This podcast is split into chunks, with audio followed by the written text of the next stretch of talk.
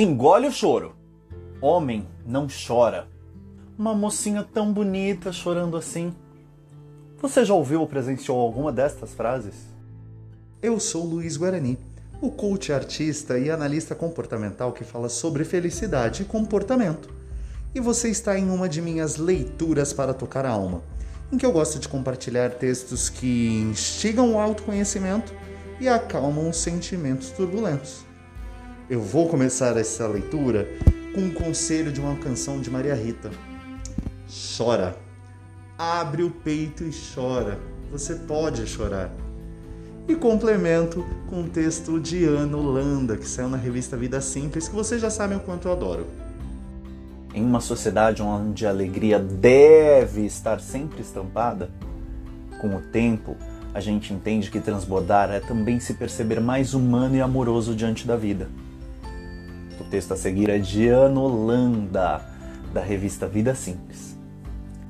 Eu sempre chorei. Muito. Lembro quando eu era criança e passava um comercial na TV mais emotivo, ou o capítulo final da novela, meus irmãos já me olhavam à espera das lágrimas, que invariavelmente brotavam.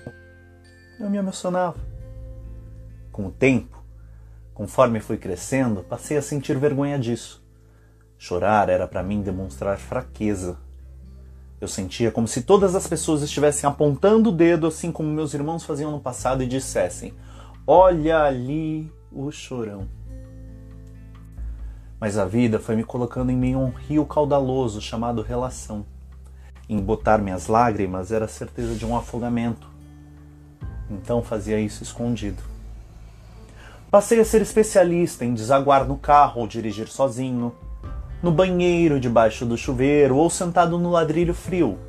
E quanto mais eu mergulhava no rio que corria dentro de mim e dava vazão para que eu encontrasse caminhos e seguisse sem me sufocar, mais abria espaço para me olhar e acolher.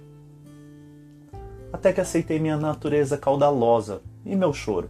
Em qualquer lugar, na frente de quem for, quando algo me afeta, transpassa, de alegria, de tristeza, de amor, de dor, de raiva, de satisfação.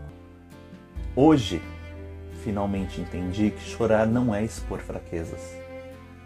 É simplesmente se expor. E fazer isso é para aqueles que têm coragem de mostrar a própria alma e deixar ser visto no mundo em que a maioria cisma em se esconder. E se você quiser se aprofundar nesses temas que eu trago aqui nas leituras, você pode me seguir também nas redes sociais, arroba Luiz Guarani no Instagram e Luiz Guarani, Luiz com Z, Guarani com som no final, no Facebook e no YouTube. Vejo vocês por lá também. Um grande beijo e até a próxima semana.